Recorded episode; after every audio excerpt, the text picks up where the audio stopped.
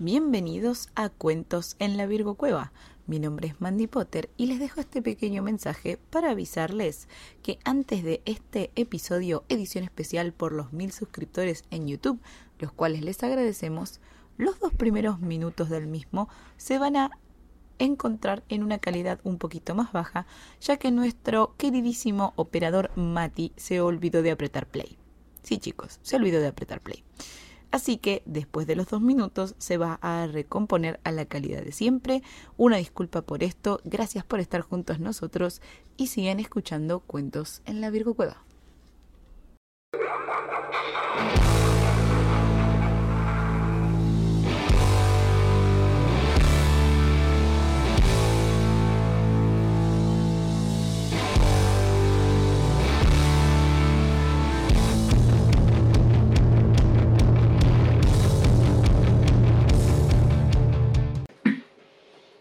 Bienvenidos a Cuentos en la Virgo Cueva, el podcast donde hablaremos de distintos acontecimientos. Entre ellos pueden ser casos paranormales, de criminología, extraterrestres y otros eventos, o todo lo que consideremos digno de ser contado en la Virgo Cueva. Me acompaña como hoy y siempre gran Mandy Potter. No, soy yo, Saber.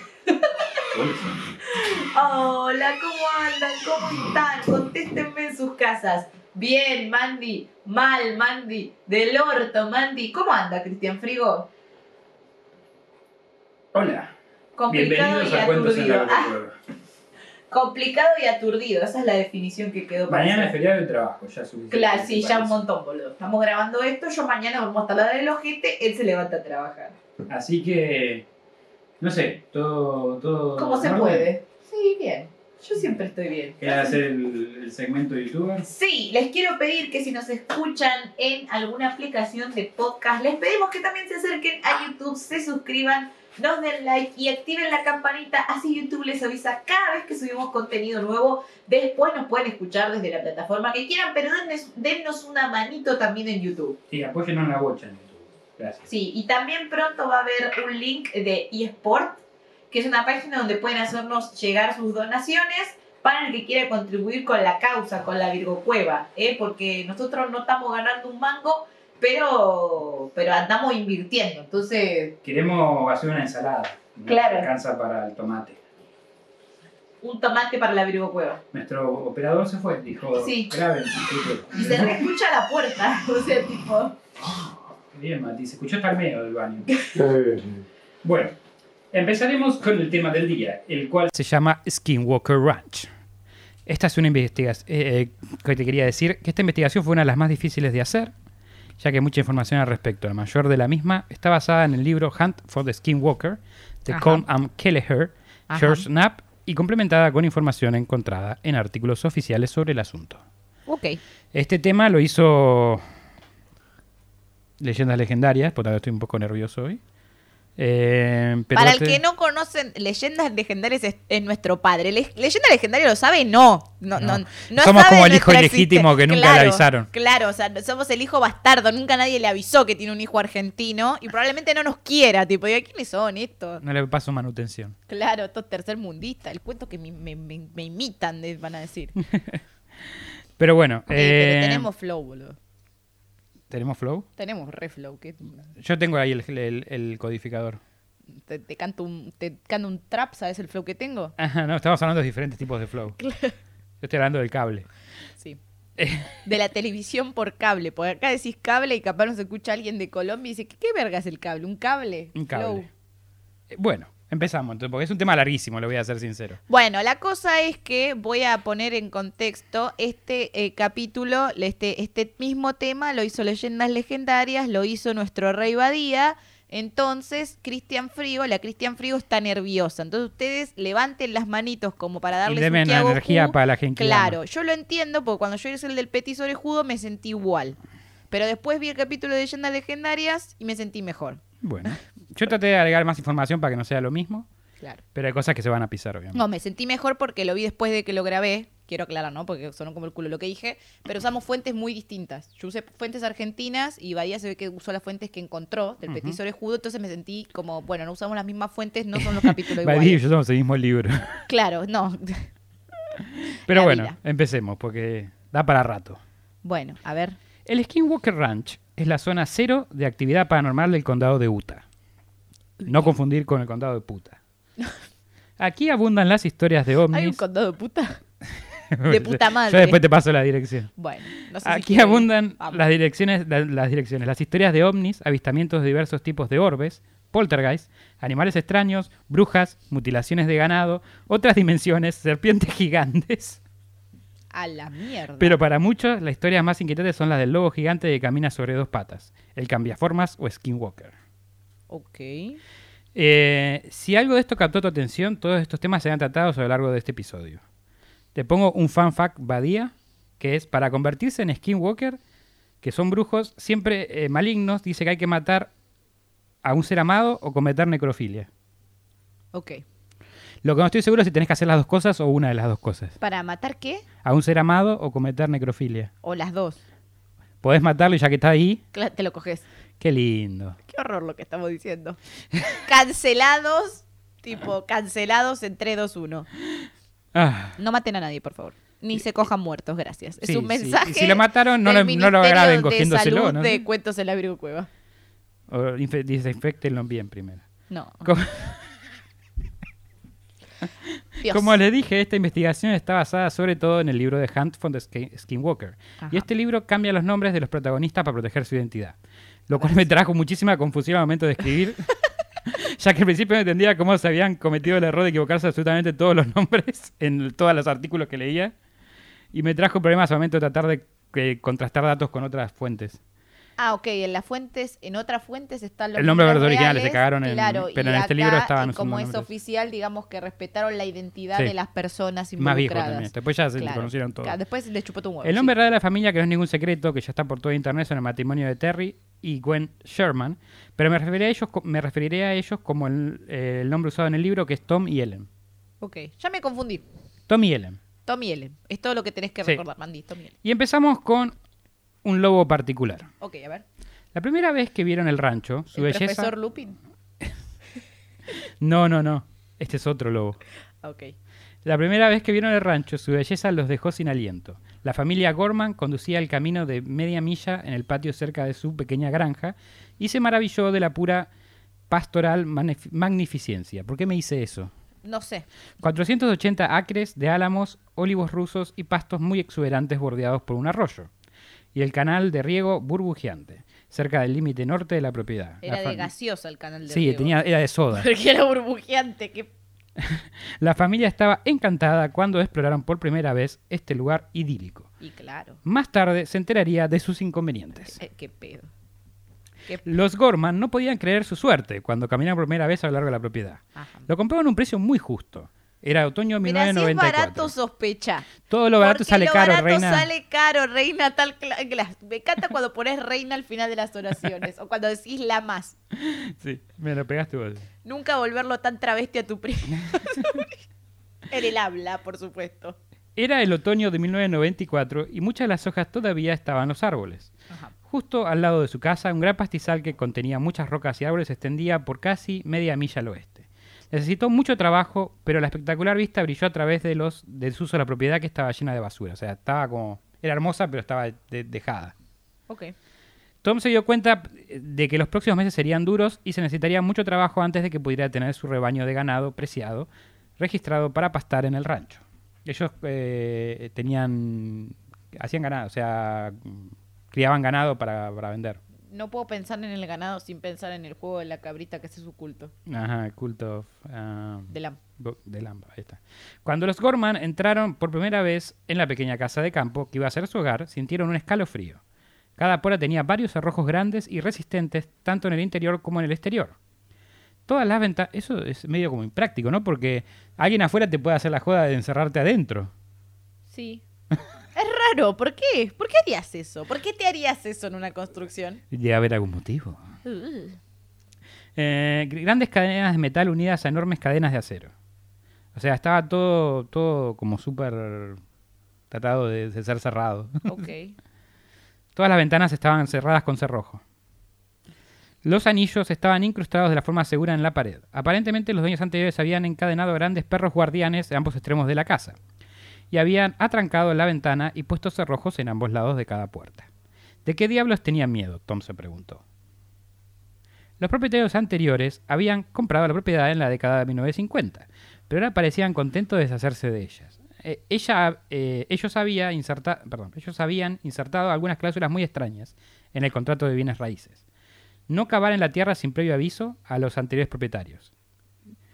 Sin excavar, ¿qué significa eso? Los Gorman optaron por pasar de alto esta idiosincrasia Más aparentemente bien, más bien insignificante. viejita te estoy fierita, eh, amigo, te, con- te, te- te Te compré, compré, la es mía. tierra, es mío, me encanta el ojete. Considerándola como una cláusula sin sentido elaborada por ancianos excéntricos. Igual entiendo que en este caso capaz deberían, haber hecho caso. claro. Se lo quitaron de la cabeza al mismo modo que habían disimulado la profusión de cerrojos en la casa, lo que fácilmente podría haber sido interpretado como evidencia de paranoia extrema por parte de los antiguos residentes. Yo igual con esa cláusula ya no te la compro. eh. En 1994, Tommy y Ellen Gorman se trasladaron al rancho con su familia sit- el- al sitio de- con su ganado. El día que tomaron posesión, mientras desempacaban, vieron un enorme coyote o lobo en uno de sus pastos, mucho más grande que un lobo normal. Era como un lobo en esteroides.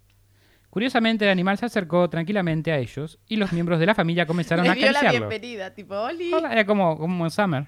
Claro, Oli. Pero Summer no, no Pero- es, no es un lobo empapoteado. No, es lo contrario, es como un lobito achicado, Es un zorrito. un zorrito. Estamos hablando de la perra de Cristian Frigo. No, de Ay. la perra. Eso me lastima. De la perra, el animal, mascota de Cristian de Frigo, no de esta perra Claro, que tenemos acá. Esta es otra. Esta es otra. Eh, había sido un... eh, lo- lo- ellos empezaron a acariciarlo. Había sido un día lluvioso y los Gorman dijeron que la criatura olía a perro mojado. Después de unos minutos, el lobo se acercó a un corral del ganado y agarró un ternero por la nariz. Y sí, Tratando de arrastrarlo a través de las barras del corral, Tom Gorman y su padre Ed golpearon al animal para que soltara al ternero. no. Cuando eso falló, Tom le pidió a Tad, su hijo, que trajera su, punto, eh, su calibre 357 Magnum y disparó a quemarropa. No. Pero el lobo mantuvo sus mandíbulas fijadas en el ternero levantándose a la altura de sus hombros. Vamos, lobito. Tú puedes, lobito. Llévate ese ternerito. Después de otro disparo, el animal soltó el becerro, pero no corrió. Se quedó mirando a familia como diciendo, ¿qué te pasa? ¿Qué te pasa, guachín? ¿Qué te pasa? Era familiar mío, seguro. Tom continuó disparando, pero no había sangre ni signos de heridas en el animal, aunque este comenzó a retroceder, como diciendo, ¿este tipo está loco? ¿Me está disparando? Tom entonces le pidió el rifle de caza al hijo. Me imagino al lobito. ¿Qué me dispara, gay? Si fallaba- no, gato. ¿Qué me dispara, gato? ¿Qué me dispara, guachín? O sea, con la ¿Qué te Magnum no pudo. Con la Magnum no pudo y ahora le pidió al hijo un rifle de caza. Si esto ¿qué te falla, la próxima es una bazooka, digamos. Claro, no sé, pero yo me imagino al lobo ahí en esa. ¿Qué te pasa, guachín? ¿No te ¿Qué das cuenta dispara? que me estás, me estás molestando? Gato, ¿qué Son te- ruidos fuertes. Recién llegaste acá. ¿Quién sobo, papá? Rajada acá, amigo. Después cuando le trajo el rifle de caza, le disparó de nuevo a quemarropa. Finalmente, un disparo sacó un trozo de piel y pelo del lobo. Pero el animal seguía tranquilo. Ta- Estaba re en esa. Estaba eh, con, lleno de clonazepam ese lobo, me parece. De clonazepam, Sí, porque estaba tranquilo. Estaba como... claro. Estaba medio inclinado el Yo, yo diría que estaba merqueado, pero bueno. Sí. Tom lo siguió durante más de una milla. Estaba re duro el lobo ahí. Mm, Que me dispara. que me dispara, amigo. Tipo. Después de algunos disparos más, o sea, ya era como, no sé, un tiroteo, una guerra, digamos. Claro, no le disparen más, no lo van a matar. Va a hacer lo que quiera el lobo. Para... Ya está, no gaste más bala, loco. Trotó a través de un pastizal hacia la zona húmeda de matorrales. Tom lo siguió durante más de una milla, pero el rastro desapareció. Los que estuvieron ahí ese día recuerdan que el pelo y la carne que quedaban tenían olor nauseabundo, como carne podrida combinada con un olor asmi- asmilclado de zorro. Tom era un cazador experimentado, pero el rastro del animal se perdió, como si hubiera desaparecido de la nada. Como estaba haciéndose de noche, decidió dejarlo y volver a casa. Rápidamente Tom tomó una decisión mientras estaba de pie, eh, enfrente, estaba de pie frente a su familia. Y Tom pensó. Tan, tan, tan, tan, tan. Él no iba a poner en duda su elección de mudarse al Nuevo México. Le dijo, mierda, hijo. Dijo, le dijo a Tad, no puedo explicar lo que sucedió y ni siquiera voy a intentarlo. Olvidemos que esto sucedió alguna vez y comamos en el pueblo. Ok. Uno de los vecinos más cercanos habló con la familia sobre haber visto una manada de lobos en la zona, lo cual hizo que los Gorman se aliviaran por no haber sufrido una alucinación masiva. Igual, eso no explica que eran lobos No, a mí me con daría chalecos de miedo si de- de una no- manada de lobos y vino uno y yo no lo pude matar y viene una manada, me estaría preocupando. Sí, es complicado. Me estaría mudando yo que soy recagona. ¿Qué les voy a Pero mentir? se acaban de mudar estos pobres. No, yo me vuelvo a mudar, me chuto un huevo. Eh, eh, bueno, otras personas también los habían visto, o sea, no era una locura de Claro, ellos. no eran ellos. Unas semanas más tarde, Ellen Gorman se encontró con un lobo. O sea, primero, esto no lo puse, pero estaba en el auto Sí, y arriba de él, eh, vio como una nave que pasaba. sí. Y después se encontró con un lobo tan grande que su espalda se ubicaba paralela a la parte superior de la ventana del auto. el aeropuerto. El, el, el, el, Claro, el del- el de Salta. sí, era el omni... ¿Dónde? Por acá está el omnipuerto, le dijeron. Claro, no, hola, no, no, es en Salta. Claro. Te quedan un par de horas de viaje, Claro. gracias. gracias. Chau, chau. Tipo, El tema es que vio un lobo que era tan alto que la espalda era, paralela al, al techo de su auto. a la mierda. O sea, ¿Qué, qué era? La roca ese. ese le dicen alto lobo, me parece. Una semana, eh, bueno, se encontró con el lobo y bajó su cabeza y el aliento empañó el vidrio del auto. Pero él le pudo observar sus amistosos ojos azules. El lobo le dijo con la mirada, vengo en son de paz. Sí, vengo a empañarte la, la- la ventana. El animal estaba acompañado de otro animal, parecido a un perro, que la mujer no pudo identificar. Parecía más reservado, no se acercó tanto y estaba parado en dos patas. ok. Estaba como... Ahí en el fondo. Ellen dijo que no era el mismo lobo que vio el otro día en la mudanza. Apretó el acelerador y se marchó con la nota mental de que quejarse sobre los lobos de la zona en la oficina tribal local. Al fin y al cabo no importaba qué tan amigables parecieran animales salvajes y su familia había traído todo su ganado que era básicamente su sustento económico y toda su riqueza. Claro, bueno, poquito atrasados, ¿no? Sí. Ese sustento económico, chicos. Ellen estaba realmente perpleja. Al día siguiente cuando sus... eh, No, digo, Ellen, te están llamando de la Edad Media con ese sustento. Pues hay mucha gente que se dedica al ganado. Te están llamando de la Edad Media con ese sustento. Este, Ellen, bueno, estaba eh, eh, perpleja que al día siguiente con sus corteses solicitudes de controlar a los lobos fueron recibidas con miradas en blanco y silencio sin comprender en la oficina tribal. Miradas en blanco es como, Totalmente. Fue como, mm, ¿de qué está hablando esta tipa? señora. Nadie poseía lobos alrededor de aquí, le dijeron. De hecho, no se habían "Señora, visto no lobos. las pelotas, eso le dijeron. Sí, de hecho no se habían visto lobos en esta parte de Utah durante 60 años. El último lobo en Utah había, había recibido un disparo en 1929. Tranca. Eso es lo que le dijeron en de la oficina tribal, porque esta es una zona tribal. Ahora vamos a ir un poco al origen de la zona. Ok. Pero quería dar un, un adentrado a, a la familia de esta historia y después la, la Tribal es como la trifuerza. No, de, no, de claro, tribus. ya sé, pero... Carino se repite en una historia de la Oficina de Asuntos Indígenas. Se llama Vía. Dos oficiales de la Vía estaban patrullando cerca del rancho cuando vieron un par de figuras humanoides paradas juntas al costado de la carretera. Curiosamente, los oficiales juraron que los canillos estaban de pie, vestidos de gabardinas, fu- fumando cigarrillos.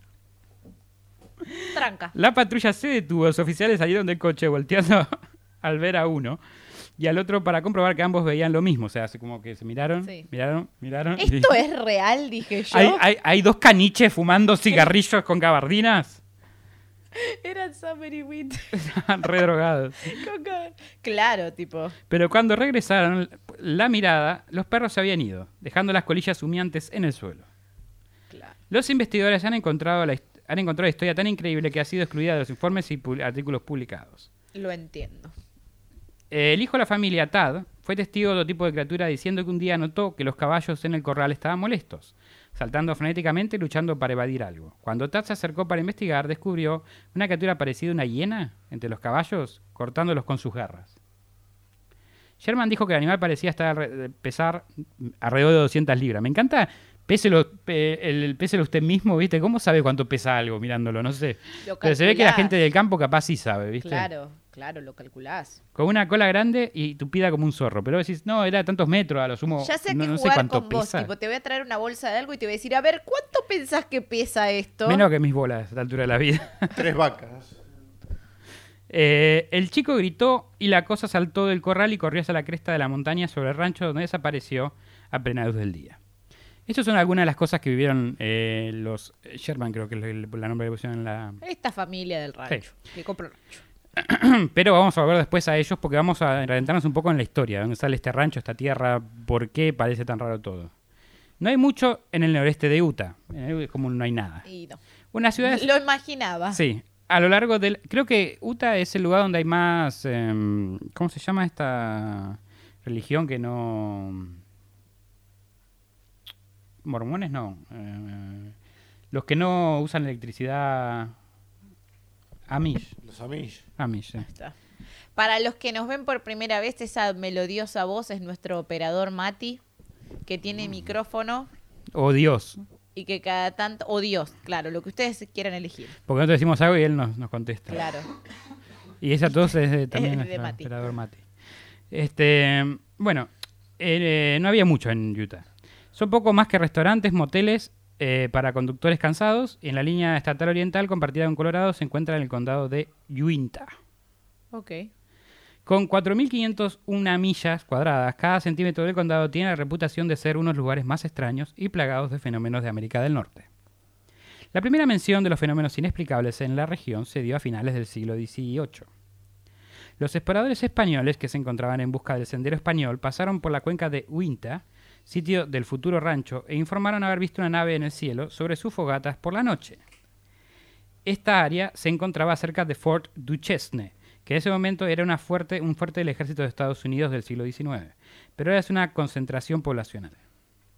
Ahí, así el rancho está rodeado por tres lagos, lados, por la reserva de Uinta Oira, Ute a principios del siglo XIX los navajos reclamaron la cuenca y el futuro del sitio del rancho. O sea, los navajos eran los... Eh, eran unas tribus, pues se- se estaban debatiendo entre dos tribus, ahora te digo la otra. El agua abundante, dulce y los principales terrenos de caza eran paraísos de los Dine. Ahí está, pronunciado Dine, no. Que era como se llamaban a sí mismos. Pero finalmente una tribu de Ute los atacó. Yo sé que parece una, un trabalenguas esto. Sí. Pero bueno, tenés a los Ute y a los Dine, que también se le dicen navajos. Ok. Y eh, Navajos a mí me hace acordar al sketch de José María. El me cantante, acaba de ¿no era? el documento, sí, el que invitaba a Chayanne y hacía "Eh, México". El México. Sí. Pati por un video. Es mágico. Es mágico. Es mágico. Sí.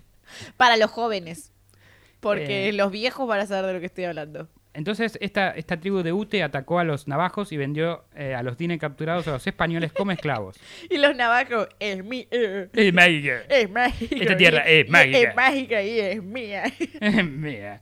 Y reclamando el agua dulce y la casa como Porque era un propios. cantante y después ser un borracho de golpe. en Como no le pudieron ganar los navajos o los dines, respondieron con una maldición en la forma de un espíritu que podía cambiar de lobo a humano. Qué sereno. Y dijeron, bueno, no le podemos ganar, vamos a invocar al Skinwalker. A cualquier cosa que quisiera. Un ¿Qué es un Skinwalker. skinwalker? Un trotapieles o caminante, se le dice también. Es, es, es un brujo que puede mutar a diferentes animales. En, en Ah. general, a lobos. Ah, ya entendí. Es como el druida de... Cla- del- Del diablo vas a Gracias. decir. ¿El WoW? sí, del WoW. WoW, Sí, yo también juego mucho diablo, WoW. claro. Mati sabe, Mati sabe. A partir de ese momento, los nativos consideraron que la cuenca de Uinta era un terreno impío. El caminante de Skinwalker Ranch es un inusual canino lobo, pues esta parece ser la manifestación preferida del espíritu malvado. No quiere decir que no se pueda convertir en otras cosas. Claro. Porque también eh, hubo avistamientos de aves gigantes y otro tipo de animales raros. Descrito Qué como- bueno para trolear gente eso. Sí, pero acuérdate que tienen que matar a un ser amado y cometer necrofilia. No, no, digo, una vez que lo sos. Ah, Que, que- si una vez que pasaste por eso, puedes hacer cualquier Claro, cosa, ya está, creo. qué divertido para trolear gente. Sí.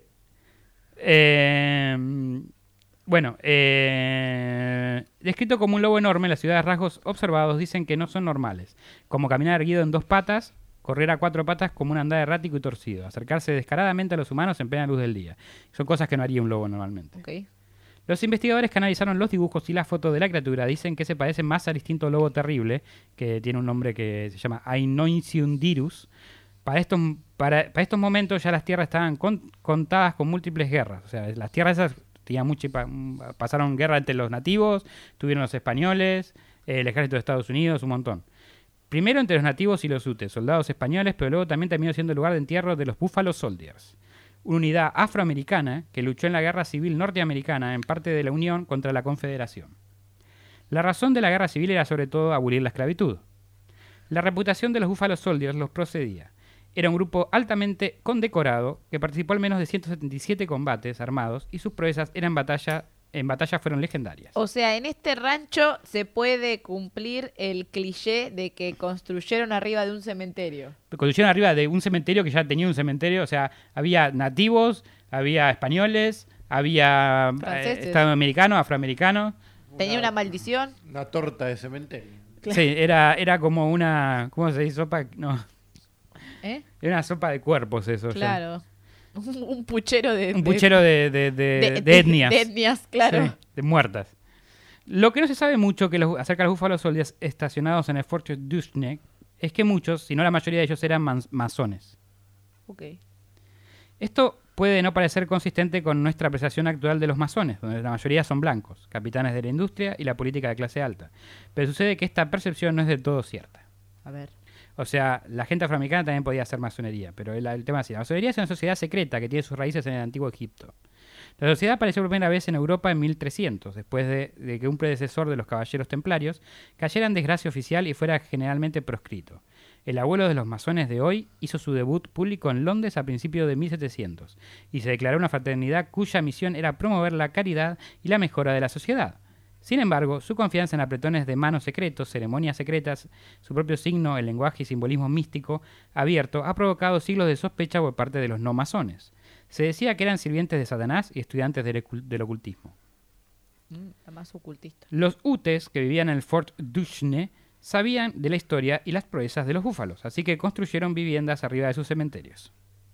Bueno. Así se lo sabe. ¿Sabes qué? Sí, son muy... pero voy a vivir arriba de tu cuerpo. No veo por qué no. Entonces tenemos hasta el momento cadáveres de nativos de dos tribus del ejército norteamericano, los Buffalo Soldiers, y españoles en este suelo. Es una lasaña de muerte, pero al menos una lasaña inclusiva. No discriminaban nada ahí. Tienen al- lasaña porque viste, tiene capas. Claro, Eh, y arriba tienen casitas. claro. Que, que el arriba el queso. El Está bien fertilizado, sí. Cadáveres de... Bueno, eh, es una lasaña de muerte, ya lo dije. ¿Tiene alguna duda de que este lugar sea un punto de investigación paranormal y ufológico más conocido del mundo?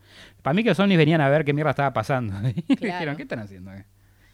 ¿Qué, pa- Eh, qué pasa acá? Es, es uno de los lugares más, eh, que, que- más conocidos de investigación paranormal y ufología del mundo. Curiosamente, la ironía del asunto es la siguiente. Hollywood siempre nos vendió la historia de hombres blancos construyendo sobre, sobre cementerios indígenas. ¿Sobre qué? Sobre cementerios de indios generaría problemas. Sin embargo, este caso fue diferente. Se dice que los nativos construyeron arriba del cementerio donde enterraron a afroamericanos. Eh, la, pro- la actividad poltergeist que se da en el área, que ya veremos más adelante en detalle, eh, eh, puede ser tal vez eh, razón de, este, de esta mezcla de cementerios ahí. Pero ahora vamos a Bottle Hollow. Un menjuje había ahí, amigo. Eh, Bottle, Ahí vale todo. Bottle Hollow es como una parte que es de un lago que hay ahí en, en esas tierras también. También en el área había una reserva de agua que llegó a ser conocida como Bottle Hollow. ¿Esa es la burbujeante? No. Sí, debe ser. Ah, bueno. O por lo menos una de sus afluentes. Claro. Se dice que su nombre... Ay, ay, sus afluentes, qué Ajá, vocabulario. Afluentes, eso la estudié para este capítulo. La más geógra- geógrafa. geológica. No sé. La más ginecóloga. eh.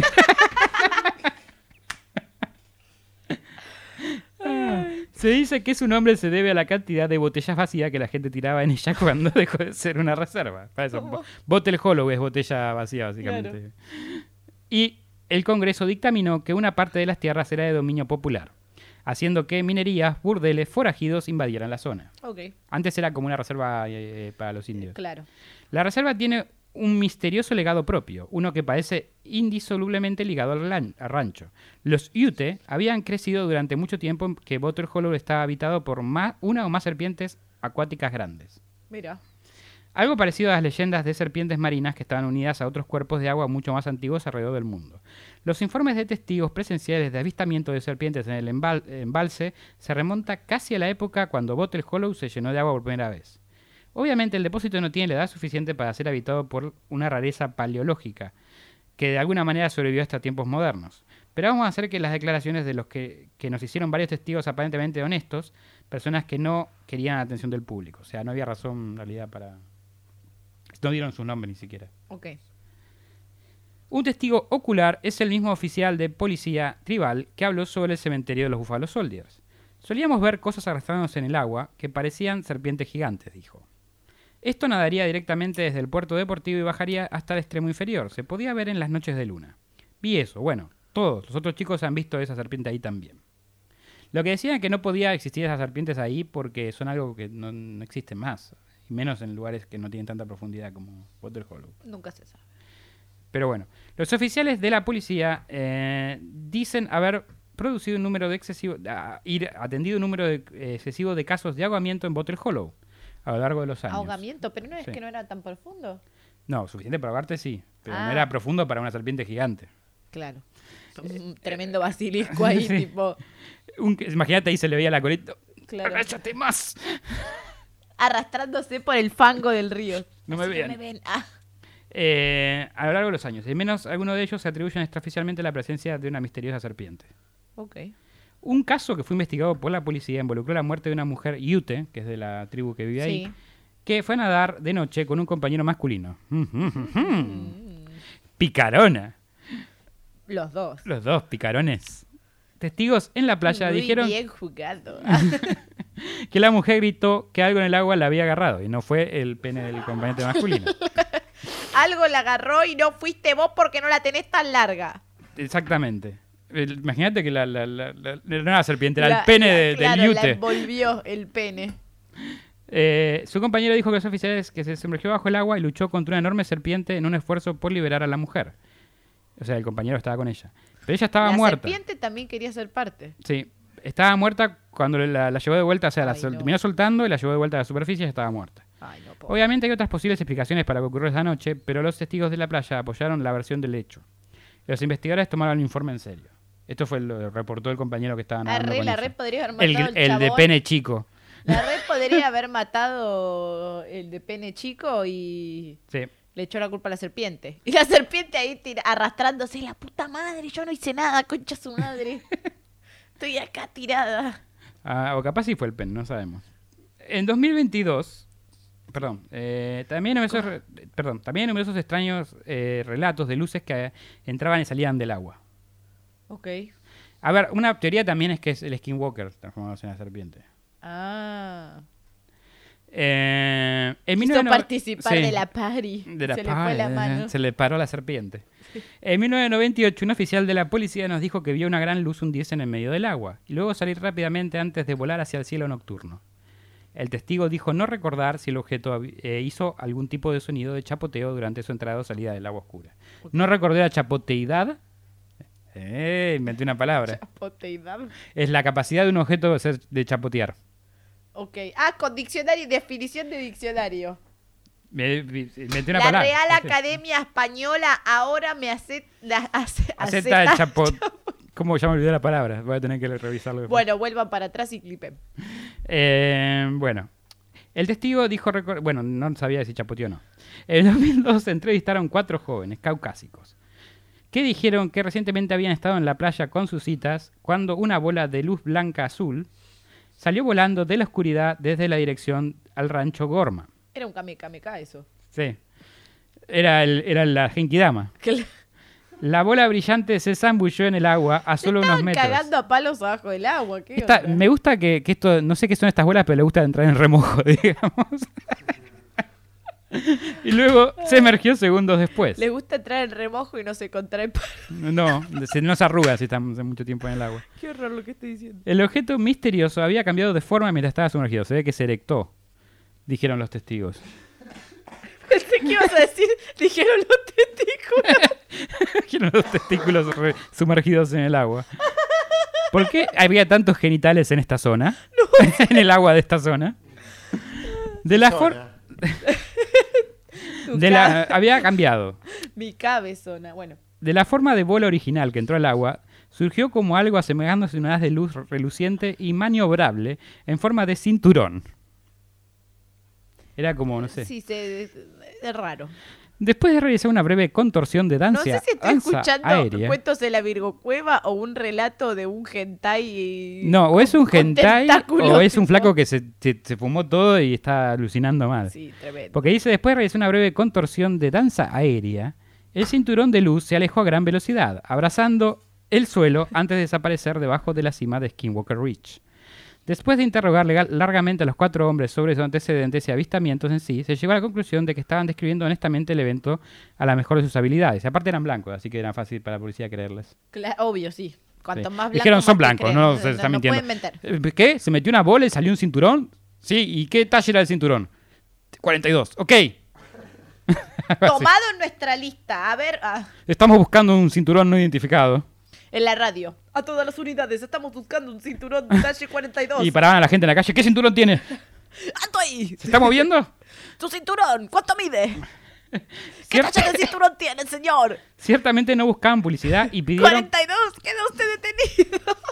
pidieron que sus nombres no sean hechos públicos. Y no, Rey, yo tampoco. Después de ese divague místico, preferiría mantenerme en el anonimato. Bueno, vamos a volver con nuestra familia de ensueño que compró Sí, la casa. Sí. Los Gorman estaban decididos a continuar viviendo en el rancho, a Ajá. pesar de los encuentros con los extraños lobos. Pero los acontecimientos extraños no terminaron ahí. Más o menos para cuando Tom terminó de traer todo su, ran- su ganado al rancho, porque trajo por... Igual me molesta que le hayan disparado un lobo, así que espero que. Pero el lobo maten. se rió, estaba como, eh, no siento nada, estoy repuesto. No tengo nada que perder, papá. Acá, Eh. acá, tira. Ay, me pegué fuerte. ¡Acá! ¡Ay, me saqué! Ay, No tengo... estoy vieja para esto. El lobo le decía, con ese ternero alto guiso. Ah, bueno, cuando Tom terminó, terminó de traerse todo su ganado... ¿Me puedes traer una coquita? Bueno, ahí tenemos eh, el servicio a domicilio, el Rappi. Eh, Tom eh, le dijo, perdón, esa noche cuando trajo todo su ganado a las luces de lo que parecían, vieron una luz que parecía una RB, ¿viste? Una, Sí, una van, Sí. eh, traspasando sus tierras. Tom junto a su hijo Tad y su primo, que había venido de visita, empezaron a seguirla. Porque Tom no dejaría que personas interrumpieran en sus tierras y cazaran o acamparan. ¡No! Era bien ranchero. Bien ranchero. El vehículo no se detuvo. Nunca ser solidario, ¿no? Con los No, ya le estaba ya yendo con el rifle a disparar. Hijo de puta. Él lo solucionaba todo así. Eh, los tiros, Che, se rompió el tiros". microondas. Sí, pa, pa. Tiro el microondas. Ahora se va a arreglar. ¡Pa, pa, pa! No, no funciona, se cayó internet. ¡Pa! Al modem, claro. Ahora no, nunca más. Ahora sabrás de mí. Después llama a soporte técnico, sí, Claro. le entró una bala al modem. Claro. Y en el soporte obviamente te van a decir, probó conectarlo y desconectarlo. Reinicielo. señor un tiene una bala. No pasa nada, tipo. Ay, qué vergüenza ser familiar de ese hombre, Dios mío. Ah. bueno, empezaron a seguirla. Porque Tom no dejaría que las personas se interrumpieran en su rancho. El vehículo no se detuvo, siguió por el camino y parecía que impactará, impactaba con los postes que delimitaban la propiedad. Pero al llegar a ellos, eh, a ellos, el vehículo se levantó y dijo ¡Esa! del suelo y voló por Y encima de estos postes. Voló, Luego y por voló, voló, los- se voló, voló. Porque pagaron que come, vuela. Tipo, no sé, eh, tipo la al futuro, ¿no? Onda así, Sí, imagino. sí, sí. Eh, el de Harry Potter. Claro. Em, ¿Cuál de Harry Potter? el auto de Ron, ¿no es? Ah, sí. Em, bueno. Y voló. A seguir cantando la loca. Bueno. Los tres no podían creer lo sucedido. Ok, a ver. Pues vieron un vehículo volando. Claro. Antes de perderlo de vista, pudieron observar la forma del vehículo mejor y no era una RB, era más parecido a una heladera. Se le iban los víveres, ¿viste? La heladera voladora. Tad miró a su padre en busca de una explicación, No hay, rey. el cual respondió, no, tengo ni puta idea. Oye, ma. Perdón, lo de puta la la- heladera se fue volando. Lo de puta lo agregué yo porque pensé que quedó muy bien. Ya te dije que había que comprar una heladera nueva. ¡Se escapó! ¿Cómo se llama? ¡Ellen! ¡Se escapó la heladera de nuevo! Ellen, la heladera se volvió a escapar. Pero ahí tenía la comida de esta noche. Bueno, ahí cagaron. Este Claro. mismo objeto fue visto nuevamente con una camina en una caminata nocturna de Tom, con su esposa Ellen. Estaban saliendo a caminar románticamente por ahí y vino una heladera volando de vuelta. y la heladera de ahí saludando, tipo. ¡Eh! ¡No, ¡Me quería atrapar, pero me escapé! ¡Libertad! ¡Libertad a los electrodomésticos! ¡Revolución! ¡Me falta gas! En ese momento Tom empezó a sospechar que su terreno estaba haciendo, estaba haciendo sitio de prueba para heladeras, no, para objetos voladores o nuevos tipos de aviones. Estaba siendo invadido por heladeras extraterrestres. Tan, tan, tan, tan, Tan, tan, tan. El levantamiento de las heladeras ha Ese sí llegado. es el ataque de Freezer. La guerra de las heladeras. Ahí está, sale la película de Dragon Ball ahora. ¡Hijo del rancho! ¡No, Goku! Era Krillin. Oh, pobrecito. Ay, por favor, qué forma de divagar hoy. Es que este te re divagante. Sí. Todo Eh, es divagar. Chi- Chicos, yo estoy tratando de mantener la compostura, pero no puedo. La realidad es que en el fondo Tom sabía que nada de esto era normal. En el fondo, ¿viste? ¡Me parece! ¡En el fondo! El flaco salía con el café a la mañana, una heladera volando, un lobo gigante, ¿viste? Está todo bien. Oye, ma, pasó la heladera a saludar. La Coinor le decía. en vez de despertarse No. al cántico del gallo, se despertaba al cántico de la heladera. Este era la labón de lujo. Pero bueno, ¡Ya dile a nuestra heladera que vuelva! La mujer desde adentro de la casa. ya volverá cuando se le acabe la nafta. La tela no tiene nafta, pero bueno, se le acabe el gas. Ya habían escuchado un poco la historia de estas tierras y la mitología alrededor de sus tribus nativas. El skinwalker y los cementerios que fueron violados. Se decía en el pueblo que la tierra estaba maldita. O sea, ya sabían más algo. De, empezaron a investigar y algo le dijeron. Claro. Le dijeron, estás en el horno, amigo. Claro. Estás en el horno. Eh, eh, agradecé que el horno estás en el horno porque si no también se te va volando. Agradecí que ya estás adentro, Rey. Sí, porque el peso no deja de que, que se eleve. Igualmente, Tom mantenía guardia todas las noches, porque mantenía que estos sean intrusos entrando a su propiedad. Sin embargo, nunca logró verlos de cerca. Siempre de lejos. ¿Cuándo dormía? No sé. Cuando de la mañana, supongo. Claro, se levantaba el hijo, lo relevaban. Una noche helada, no heladera, una noche helada de invierno, estaba re- dejaron la heladera volando abierta. estaba regresando de su control diario. ¿Pueden hacer un meme a todos los que nos escuchan de la de heladeras voladoras? ¡La heladera voladora! ¡La heladera voladora! Hay que, hay que, hay que. Yo quiero hacer un capítulo musical este año y la heladera voladora tiene que ser un tema, sin duda. Eh, bueno, a ver, que dónde me quedé. Una noche helada de invierno estaba regresando de su control diario cuando se dio vuelta y su mandíbula se aflojó. Marcadamente delineado contra el monte cubierto de nieve había un avión que parecía haber aparecido de la nada. Tenía unos 9 o 12 metros de largo y, los Gorman se le y a Gorman se le ocurrió una versión híbrida más pequeña de nariz chata del F-117 y el B-2, que deben ser modelos de aviones. Claro, sí. Él sabía de aviones también. Ignorantes. Pero estaba completamente en silencio. Nosotros, no, ¿no? había viento y la quietud era misteriosa. Obviamente un avión genera viento, un montón de Claro. cosas. El avión no estaba más de 20 pies del suelo y se movía ligeramente hacia él. Un patrón recurrente de diminutas luces multicolores bailaba a su paso a través de la nieve. Las luces estaban Me obviamente... estaban invitando a una party. Sí, estaban ahí, estaban repuestos también. Estos eran los del UFO de Breakshire. Sí, Eso, venían de ahí. la- la- claro, Venían venían, de ahí. ahí. Si no saben de qué estamos hablando, les vamos a dejar el video acá para Berkshire que vayan a ver eso. Las luces estaban obviamente viniendo del avión, pero Tom no pudo el avión distinguir... tocaba. Nunca olvidé esa canción. No pudo distinguir cómo se proyectaban en la nieve. El silencio total y el movimiento apenas perceptible del objeto convencieron a Tom que no había ninguna manera en que lo habría visto si no hubiera sido tan claramente reflejado en la nieve. El porque no hacía ruido. El color negro azabache y la cámara lenta, sin ruido, se combinaron para darle la impresión de que estaba desafiando la gravedad, porque parecía flotar nada más. Claro. Me hace acordar la canción de Belinda. Bueno, sí. Tom se tiró al suelo para no ser visto y el objeto se alejó silenciosamente hasta desaparecer. Aunque parece imposible, Tom no lo relacionó con un UFO. ¡No!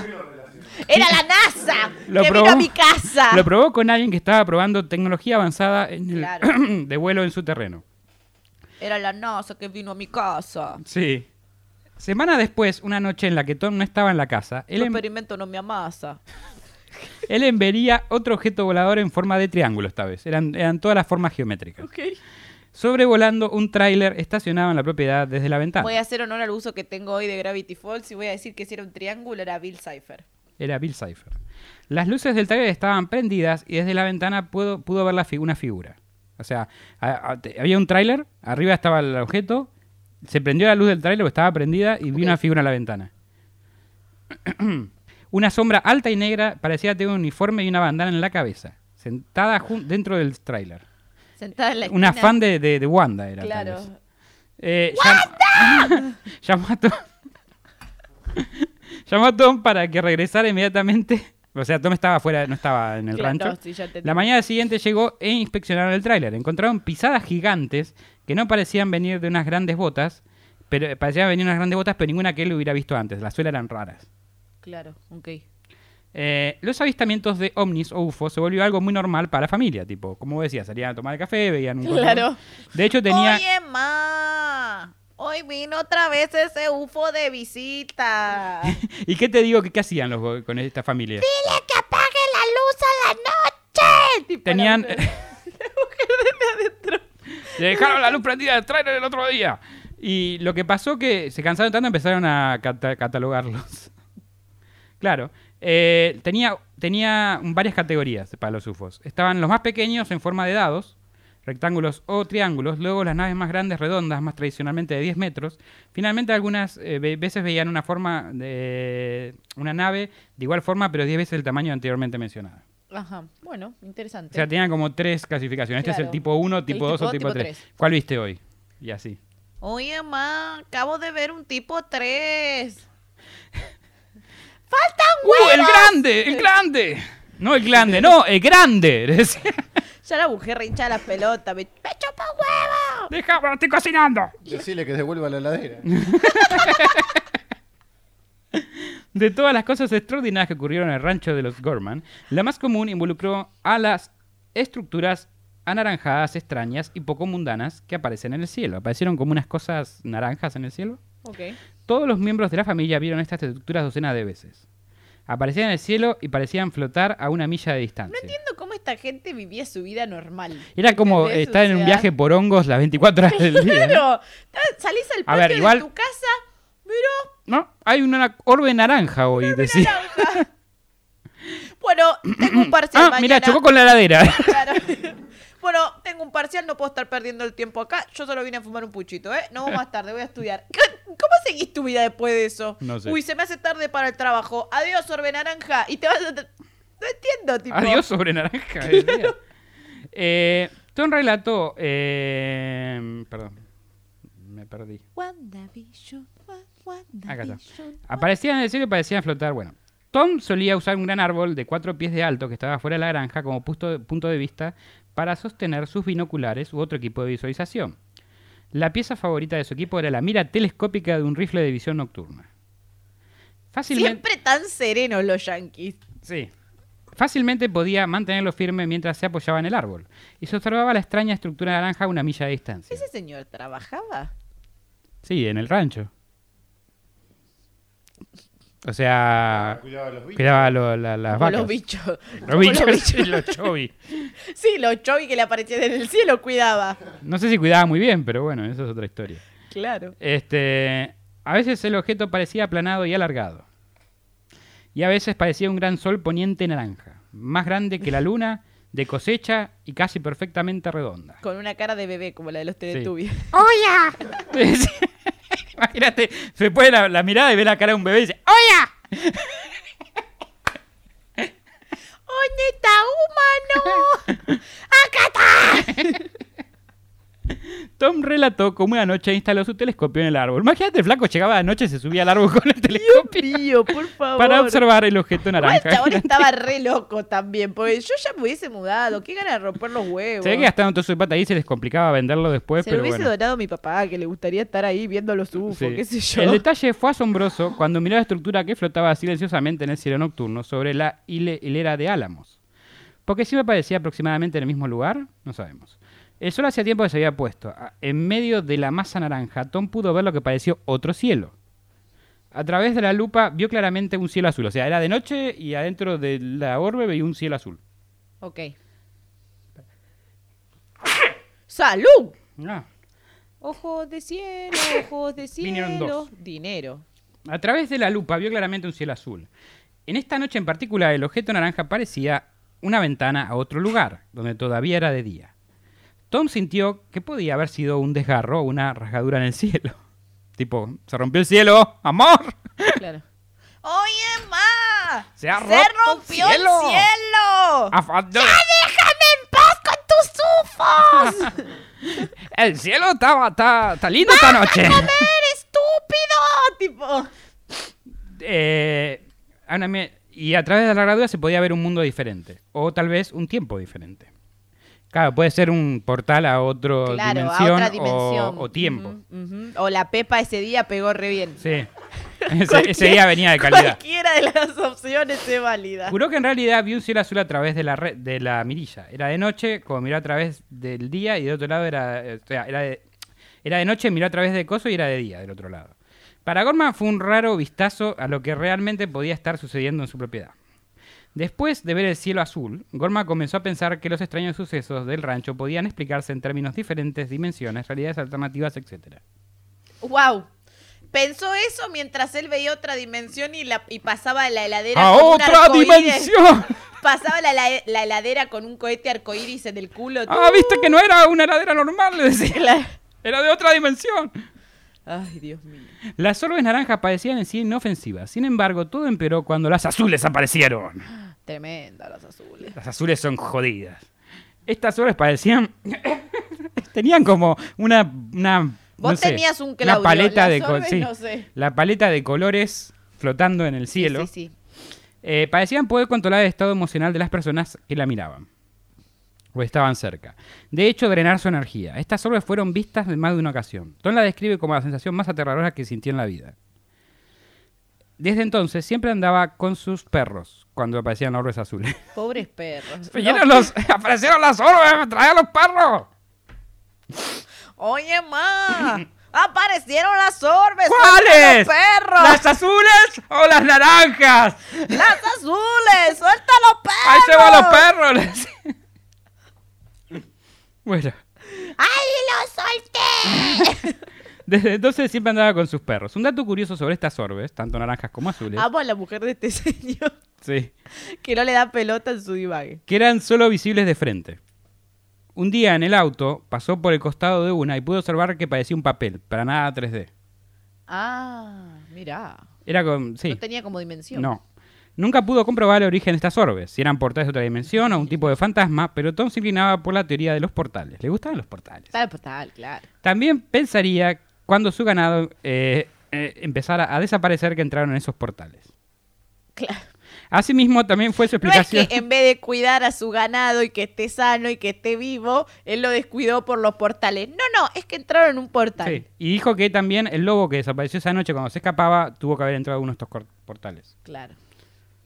Eh, un hechicero. y Un acá- portal, un portal lo hizo. y esto nos lleva a la desaparición de ganado. Más allá de su familia, el ganado fue el amor de la vida de Tom. Estaba muy por delante de su ganadería vecina en cuanto Quiero a sus decir habilidades. que si explotas a un animal, no puede ser el amor de tu vida. Porque a alguien que amas no lo explotas. No le gusta el animal, le gusta la ganadería. Hice mi militancia del día. Adiós. Bueno. Era, tenía buenas habilidades como creador de ganado de alta gama. ¿Qué eran? ¿Pokémon? ¿Que tenían más habilidades que otros? No, tenía- eh, eh, no sé, se ve que era mejor creador. Hay, hay, hay niveles, ¿viste? Vos tenés la- los patis de, de marca Sorni. y evolucionan. ¿no? ¿Cómo se llama? Barfi. Eh, Barfi. Barfi y, lo, y, lo- Y los lo- Good- los Goodmark. ¿entendés? No, well done. Sí. Eh, Igual ahí no es porque una vaca es mejor que la otra. No. eh, Es porque una carne tiene menos grasa y está mejor procesada que es la que, dieta otra. de- pero- No. Bueno, no, no importa. El tema, el es tema que. cuando hacen el embutido a una la rellenan con más boludez. bueno, no con sé, más eh, mierda dice, que no. tenía ganado de alta gama, no sé, es como una, como una heladera o qué, o un celular. No, tenía probablemente animales mejor cuidados. Sí. Vos podés tener un matadero Bueno, no, ahora vamos a ver que también cuidados Claro, bueno. Vos podés tener un matadero donde una vaca la tienen en un cuadrado, la preñan, No, la hacen ellos- parir, la preñan, la hacen parir. No, bueno, en ese sentido no, ellos tenían, era, era un rancho, rancho. Claro, bueno, por eso. Era o sea, tipo bien, bien a- Hay niveles, como dijiste. Igual explotación de animal, no, chicos, en ningún nivel. Gracias, saludos. Por lo menos podían pastar. Paz mundial. Luego, en el invierno de... mil- Perdón, Gorman se lo tomó como algo personal si un animal desaparecía o moría. Si no lo mataba él, obviamente. Él estaría fuera a las tres... Igual no, creo que él no mataba, sino que vendía a los animales, después Ah. los otros los Voy a mataban. vender a matadero. Él estaría fuera a las 3 a.m. en tormentas de nieve cuidando terneros recién nacidos. Estaba obsesionado con la buena gestión del rancho. Luego, en invierno de 1994-95, algunas cosas muy extrañas comenzaron a suceder a su ganado. En un invierno, una vaca desapareció. Él pudo seguir unas huellas unos kilómetros sobre la nieve hasta que de la nada el rastro desapareció de la nada. O sea, el rastro desapareció de la nada, o sea, no había más huella ni nada. Sí, sí, de golpe no había más Como nada. si la vaca fuera levantada del aire, ¿viste? Como la, los aliens esos que se llevan las vacas. Como la heladera. Sí. Desapareció. ¡Uy! Fue la helad- Para mí fue la heladera. La heladera le dijo, súbite que te llevo, vaquita. Y la vaca, ¡Mur! y se subió. Al punto de que pensó que el gobierno u otra. Hay que hacer un, hay un meme, hay que hacer una, una vaca dentro de una heladera con unos anteojos negros diciendo chao a Gorman. Oye, ma, la vaca que falta, la vaca clarita pasó montada en la ladera. ¡Están las orbes azules! ¡Ay, suelto a los perros! no, dije que la vaca está en la heladera. ¡Qué locura! No sé si esto es radioteatro. No sé, sí, pero está bueno. Este, eh, me acuerdo del al juego Edward Shin 2 que en un momento cae una heladera y sale una vaca volando al principio del primer nivel. Quiero el meme de la vaca adentro de la ladera con los anteojos diciendo ¡A la verga! Al punto de pensar. Si alguien lo hace, hago una remera. Se lo juro. Me estampo una remera con ese meme. Al punto que pensó que el gobierno u otra persona en un helicóptero se llevó a la vaca. ¿Para qué se- ¿Por qué? ¿Quién pija? ¿Quién En los meses siguientes, otros cuatro animales simplemente desaparecieron. El nivel de estrés de Tom había subido drásticamente como resultado. Hay vacas volando y, y- y heladeras y orbes de diferentes colores. Este, en Qué 1995, infumable igual este hombre. Qué infumable. el larguísimo invierno había terminado y las fuertes lluvias habían comenzado durante casi dos días. Las lluvias azotaron el rancho y como de costumbre Tom estaba afuera rastreando su ganado. Junto a su hijo Tad, también a a caballo, mientras la, la lluvia le caía martillazos y con unos solo 20 pies de visibilidad. Tad estaba persiguiendo a uno de los terneros que había nacido hace un par de meses antes, cuando pasó junto a una novilla que lloraba en el canal. Ella estaba tratando de escalar el fangoso terraplén, pero estaba tan resbaladizo que seguía deslizándose hacia el agua. Ay, pobrecita, mi amor. El animal era clara- estaba claramente angustiado y estaba haciendo vocal al respecto. Tad tomó nota mental para regresar con- de rescatar, a rescatar a la vaquilla después de atrapar al ternero. Le tomó 20 minutos atrapar al animal en pánico y devolverlo a la madre que estaba pacientemente esperando en una zona protegida de la arbolera. Entonces Tad volvió a la, por la novilla que estaba luchando y su corazón se hundió cuando vio al animal acostado inmóvil en el canal.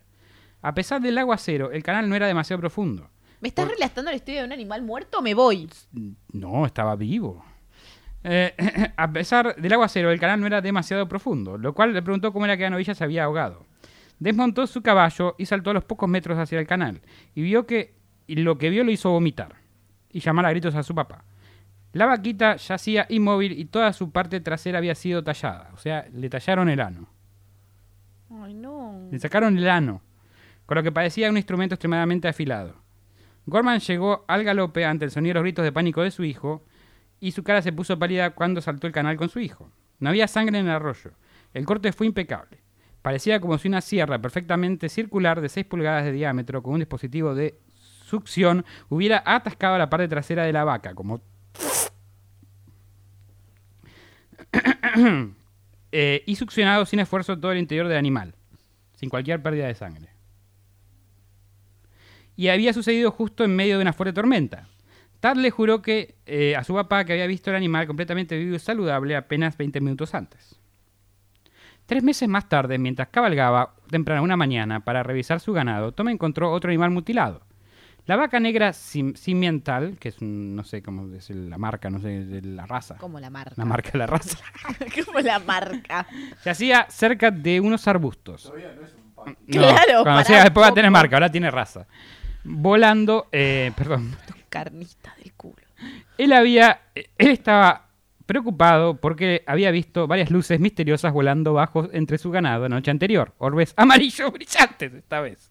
Son otro tipo de orbes. Estas son las orbes que le gustan volar al lado de las vacas. Eh, volaban silenciosos y bajos sobre la propiedad que se habían convertido en algo común y corriente. Creo que aún más estrés y miedo eh, para su familia mientras Tom cabalgaba eh, hacia el animal. Sus peores temores eran reales. Los órganos reproductivos y la parte trasera de la vaca de cuatro años habían sido removidos. No le gusta- es como un censor, un censurista, eh, alguien que censura.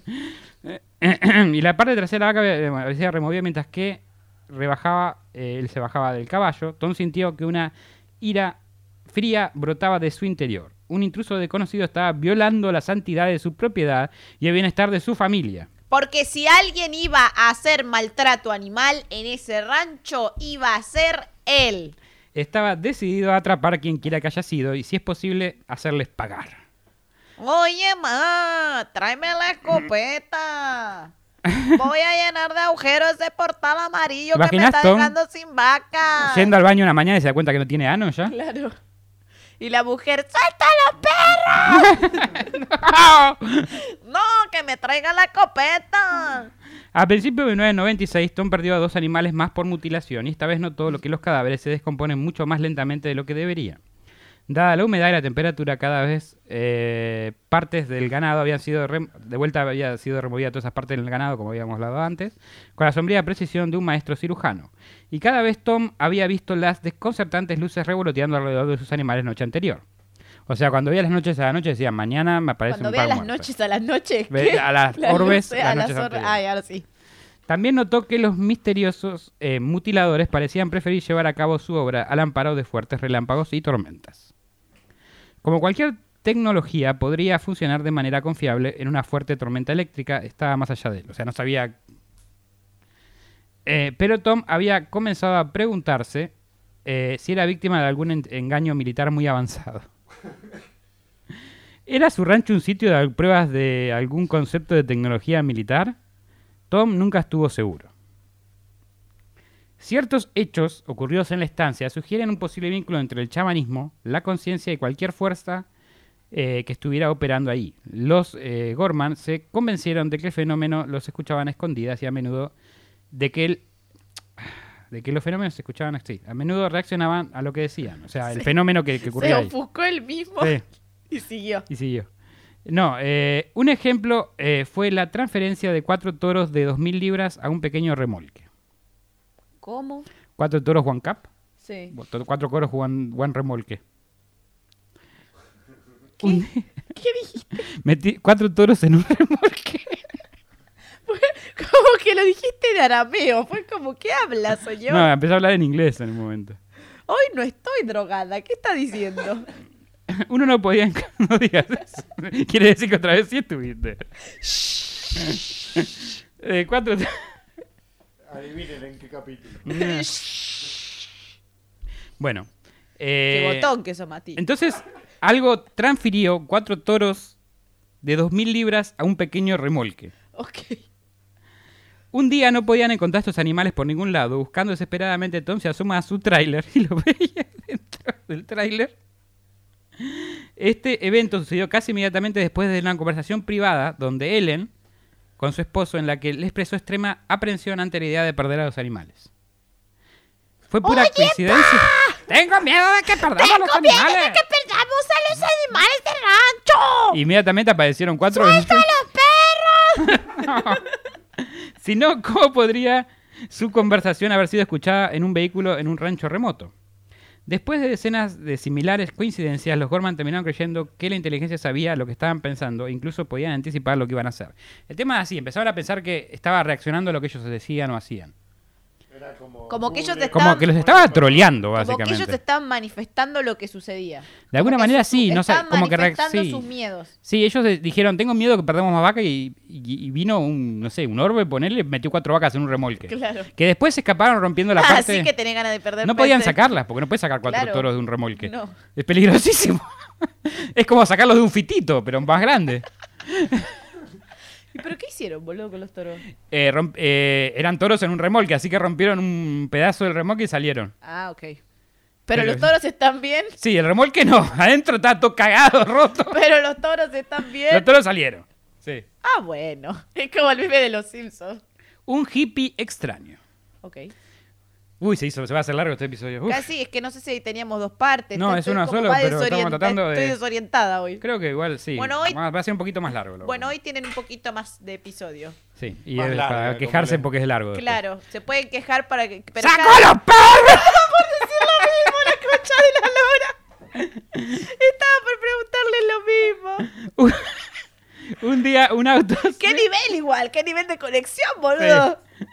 Un día en el auto se adentra en la propiedad un auto. En su interior había un hombre alto. Necesito un meme de una señora que diga arriba. Y afuera está el, el- el ranchero con el arma y, un, y una heladera y una vaca adentro, volando. Hay muchos memes para sacar de este episodio. Y Borbes. Y un auto. Y un lobo. Y Un lobo fumando en gabardina. No, un perro. Un perro. Eran perros. No, un era lobo- como, era un como la lobo- pintura esa, están jugando al un póker, lobo- ¿viste? Búscalo después, Mati, para ponerlo. Ay, por favor. Qué bueno, está muy bueno este capítulo. Yo no sé cómo la están pasando ustedes en su casa, pero- yo me estoy divirtiendo mucho. Eh, bueno, un día entra un auto con un tipo muy alto adentro. Dice que eh, eh, Tom sale a ver qué necesitaba. Este le dice que escuchó las historias sobre todo lo que sucede en estas tierras y solo quería a venir a meditar en ellas. Cada vez que decís estas Quería tierras, la heladera voladora. Claro. Cada vez que decís estas tierras pienso en la canción de Wendy Zulka y la tigresa del oriente. ya sé cuál es. la- La de Israel, Israel. ¿Cómo se llama? ¿El rancho? El rancho es Skinwalker Ranch. Es que Walker Ranch. No, no, no tiene tanto No, punch. no te, te da, puta madre. Walker Ranch, Walker Ranch. En tus tierras bailaré. Un camón. Un ¡Ya saco a los perros! No. No, es un hippie. Quería venir a meditar en las tierras. Claro. ¿Puedo venir a meditar en tus Ese tierras? es mi padre, tipo. No sé si por falta de ganas de discutir o porque Tom decide dejar extraños meditar. En este nueva, en esta, este se mueve de zona con árboles, se va a una zona con árboles. Igual es- hay un cementerio y no es el mejor lugar del mundo para meditar. Le gusta meditar donde las heladeras vuelan. Y se sienta a meditar. Bueno. Tom, sabiendo los peligros de estas tierras y no queriendo un cadáver en su propiedad, no le importaba mucho, pero bueno. O tal vez solo curioso, lo sigue. Luego de un tiempo, Tom empezó a ver una figura humanoide, una mezcla entre bestia y humano. No podía distinguirla bien porque era translúcida, tipo Predator. Estaba Predator en estos bosques. Claro. Qué- Qué, Este, calidad. Podría, no, no sé qué falta, Alien. No, Alien también hay por ahí. Podría tal vez ver su silu- silueta. El hombre no parecía haberse dado cuenta, pues estaba meditando, obviamente. Claro. Eh, cuando de Estaba repente. llegando. Al Zen. Sí. Tiene un nombre. Al Dharma. ¿Al, al Dharma o al. ¿Es Dharma? Me parece que es el Dharma. ¿No es el Comenten. Nirvana? Al Nirvana. Eh, bueno, No soy budista, chicos, qué decirles. Pero Yo este te- hippie sí. Tengo menos meditación que. eh, bueno, vio esta, esta figura ahí, que estaba ahí, y de repente empieza a correr hacia la dirección del hippie. Meditador. Ok. Y ruge con una mezcla, con un- como una mezcla de animales, una mezcla de lobo y león. ¿El hippie? No, el animal. Ah, estaba el hippie y un animal. No, este, esta figura humanoide no era un animal, era una figura Pero humanoide la figura translúcida. humanoide translúcida no era el hippie. No, no, no. El hippie estaba meditando y, él- y Tom lo siguió y vio una figura humanoide translúcida enfrente del hippie, pero el hippie estaba meditando, así que no lo vio. Ah, el hippie no se enteró de nada. Y después empezó a correr hacia él y le hizo... No sé cómo es una mezcla de león y, y- y león, león y lobo, pero le hizo ese ruido. Y el hippie eh, sale de su trance corriendo hacia, hasta Tom, donde salta a sus brazos y lo aprieta. Tom le dice que lo suelte. ¡Ya suéltame, pinche! ¡Sacó los perros! ¡Ya suéltame, hippie sucio, gay! El Y hombre- la mujer atrás, ¡ya suéltame los perros! El hombre parece ignorarlo. Tom repite, suéltame o te golpearé. suéltame o te Ah, golpeo. El hombre finalmente tan suelta. estereotipo yankee que Sí. duele. El hombre finalmente suelta a Tom llorando, A ver sube si le a su dicen que es auto puto. y se aleja rápidamente al ran- del rancho. El hippie dijo, no, acá no medito más porque hay, Claro. hay predatores. Yo creo que dijo, acá no me dito más porque este hombre es homofóbico. Además, pero bueno. Claro. Un tiempo después de la familia... Acá no medito más porque hay dinosaurios y es ese hombre con Ah, la escopeta. Un tiempo después, la familia Gorman estaba viendo la película Predator, la de Arnold Schwarzenegger, donde el personaje principal, el predador, tiene un mecanismo de invisibilidad, eh, lo cual lo hace semi-transparente y difícil de ser detectado. Ahí Tom grita, ¡Eso! ¡Eso es lo que vi aquella noche en el bosque! ¡Arnold Schwarzenegger! dice la.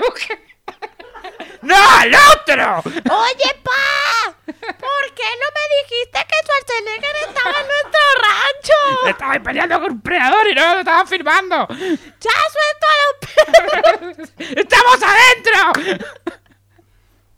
A menos que tengan la, la- la- la televisión en el bosque. Ay, por favor, amo a esta familia. Y la odio a la vez. Fenómenos paranormales. Además de orbes, extraños animales, también la familia experimentó durante su estadía en el rancho muchos de otros fenómenos inexplicables. Los Gorman eran atormentados por fenómenos embaucadores casi a diario. Además de los ya viejos y conocidos golpes, ruidos y extraños y puertas abriéndose y cerrándose por sí solas.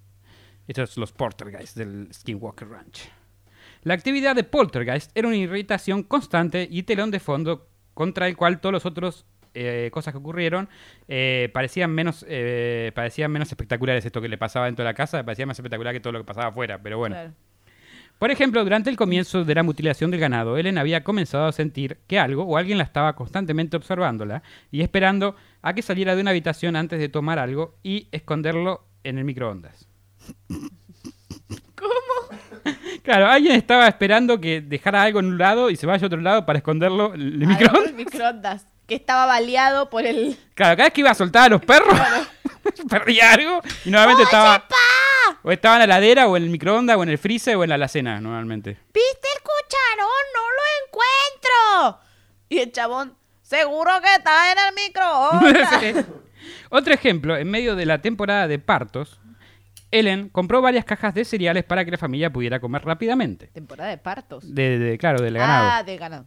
Claro, no hay un montón de mujeres teniendo partos en las tierras. Me quedé como, ¿qué carajos? Pero cuando llegó la hora de comer el cereal, nadie pudo localizar las cajas.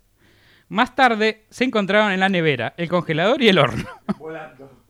y una, una heladera que se fue. Eh, esos electrodomésticos sí que tenían pica- eran picantones.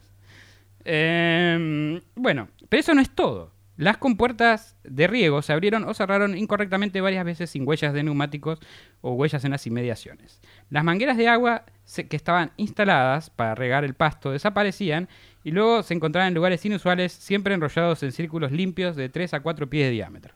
Hola, mierda. En numerosos casos, las palas de cavar para zanjar, eh, para, o sea, hacer las zanjas, Sí. eh, no se podían ubicar. Para sacar y hacer las Sí, sacas era no lo sé. mismo, tipo. Sí, cavar zanjas es. Eh, cavar zanjas de riego, no sé Sí. cómo será. Pero es una, entiendo por lo que vi en la foto que es una herramienta grande y pesada. Una herramienta con una función en particular. Sí. Para una zanja en particular. Y muchas veces no aparecían donde estaban. donde te- donde no tu dejado. zanja, no, No, tu no zanja. es para zanjar tu Sacate zanja. el cartel de hombres trabajando en la zanja. Pero se encontraron en lugares inusuales eh, más tarde, como arriba de un árbol. Estamos hablando de una herramienta de hasta 12 kilos. Hola, mierda. ¿Arriba de un árbol? Sí, arriba de un árbol. Varias veces cuando Ellen se metía en la ducha, ponía su toalla y cepillo para el cabello en el mostrador, o sea, en la, en la repisa Sí, antes de entrar, cerca de la ducha, pero cuando salía de la ducha estaba todo desaparecido. Los artículos luego desaparecían en lugares extraños en otra parte de la casa. Oye, Era re tro- Imagínate el otro gritándole que más suelta a los perros. Ella no se podía ni bañar, ni dejar cosas en el mostrador. Aparecía todo en el microondas. Decía, basta, señor. oye, pa. Tenía una paciencia esta mujer, una santa. Me robaron la toalla y el cepillo. ¡Y los perros los soltaste! ¡Ya suelta a los perros, mujer! ¿Dónde están los perros? ¡En microondas, fíjate! Y el hijo, mamá, Pobrecito el hijo. Mamá, creo que está en el microondas, mamá. ¡Wow! Dice el microondas. Y au- creo que mis perras entran en el microondas. la Bachi, Winter seguro que Sí, sí. Winter, Summer Winter. no sé. Igual no la vamos a cocinar, no se preocupe. No, no, no. Ni vamos a hacer esta prueba. Oh, No. sí. Menos que. A ver, ok. Y aún había más. Las puertas de la casa se abrían y cerraban repentinamente, con gran fuerza sin razón aparente.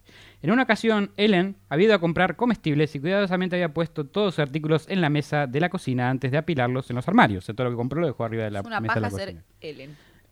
El trabajo tomó un tiempo considerable, pero cuando regresó a ciudad después todos los artículos estaban de nuevo en la mesa de cocina. Cuando fue a soltar a los perros y Sí. volvió. O sea, llegó y puso todos en, la alacena, Claro, ordenó sí. todo, se fue, volvió, estaban de vuelta donde los había dejado. Esto yo no sé si tenía Tom teorías al respecto, pero creo que le decía, ¿estás mamando? Tom, Él- ni se, Tom ni se enteraba. Todo estaba con Tom los orbes. claro, no, no, no. Él le decía a. Tom, pero Tom le decía como, Mira, a vos te pasa los esto. orbes son reales, lo que te pasa a vos es una boludez. Te olvidaste de que los dejaste arriba de la mesa. Oye, ma, eso no es tan grave como los orbes que se están llevando a las vacas de Clarita. Igual después de todo lo que pasó con... Hay que, hay que ser no para no creerle, después de todo lo que pasó. La verdad. Eh, pero bueno, este incidente particular molestó a Ellen porque Tom sugirió que tal vez había olvidado guardar los artículos. Nunca más soltaré a los perros. Ellen recordaba claramente haciéndolo. El mundo de los... Soltando los perros. No, no, no. De- Estaba hablando de guardar los artículos. El mundo de los Gorman era cualquier cosa menos blanco y negro. La familia se acostumbró tanto a encontrar sal en el pimentero y viceversa, ¿Cómo? que siempre sacudían una pequeña cantidad en su mano como prueba previa. Ay, qué mal, boludo. Múdense de ahí. Claro, le, le cambiaban el pimentero, Claro, le ponían sí, la sal sí, en la sal al pimentero. Es como el azúcar y la sal. ¿Sí? Es retrol eso. Pero es que le, le guard- le sacaban la toalla cuando se bañaba. Es como que. Claro. Igual, por suerte, tenía algo- tenía límites. Este fantasma nunca le sacó papel higiénico cuando estaban cagando. Eso es lo más importante. Sí. Porque imagínate, eso ya es como el. el- eso rebalsaba Igual el vaso. capaz que usaban bidet y solucionaban. No, en. Estados Unidos no usaban bidet. Te lo ¿No puedo hacer, no Ah. existen. Todavía no lo inventaron.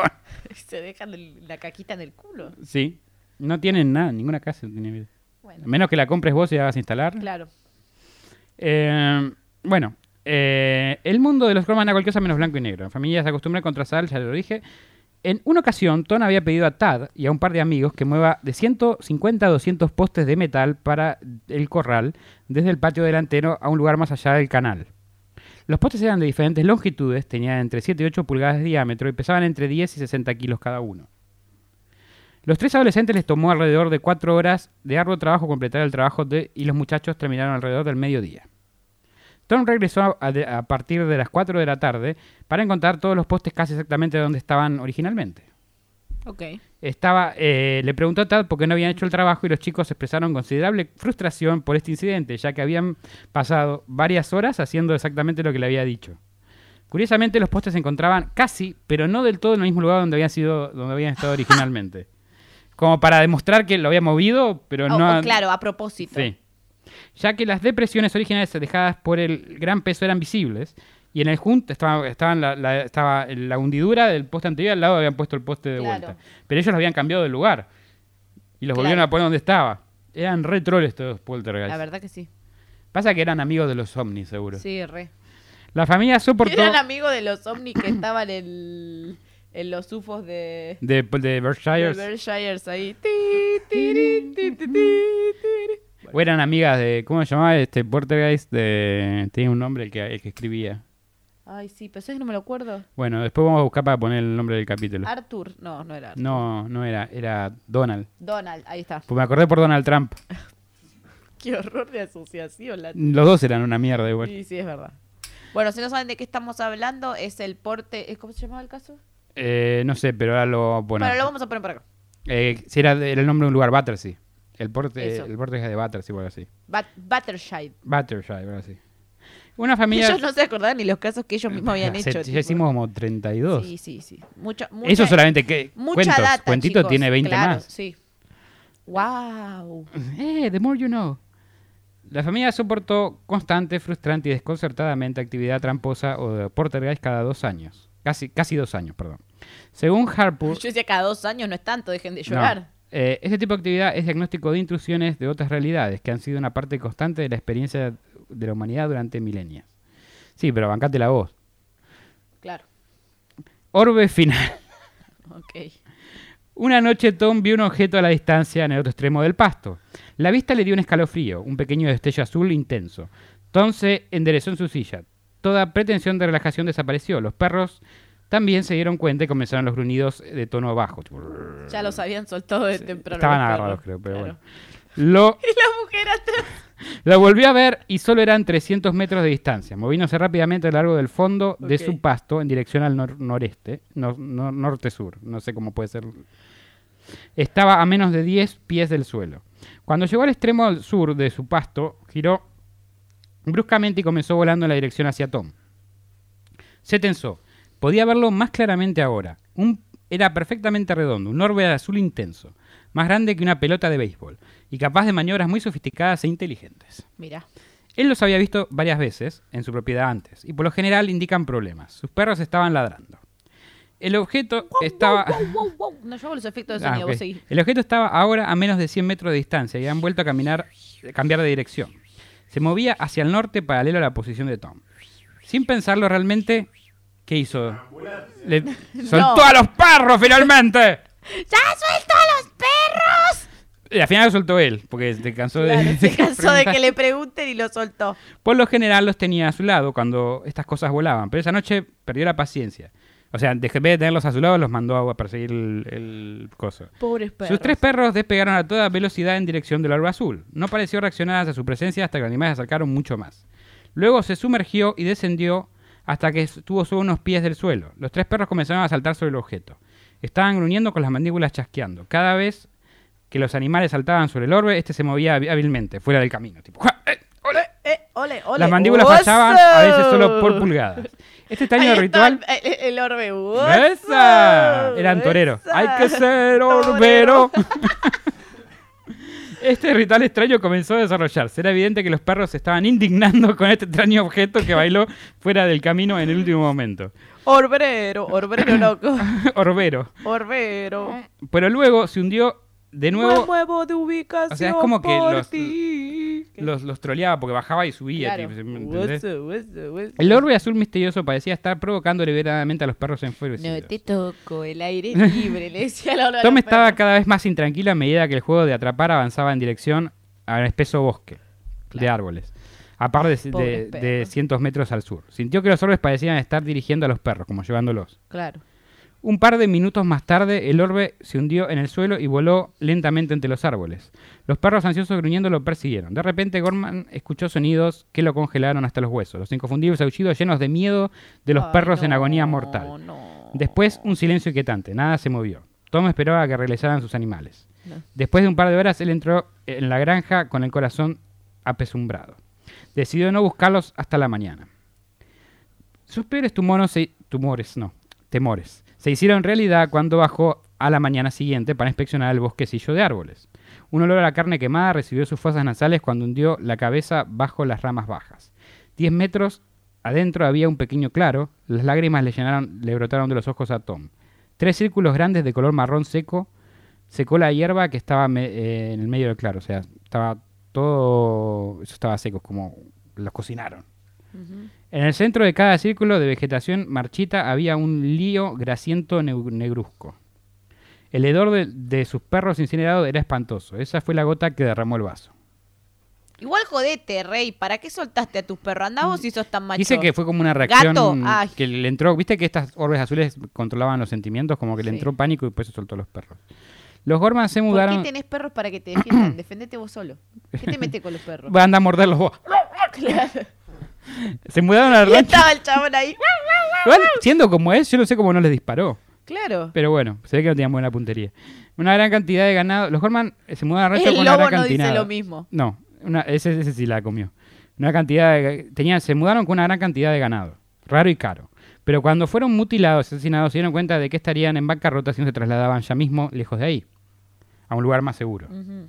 Habían perdido el 20% de su rebaño debido a las mutilaciones. Según el escritor de David Perkins, eh, del escritor David Perkins, los Gorman estaban en conflicto. No querían pasar la extraña, la extrañeza del rancho a otro comprador.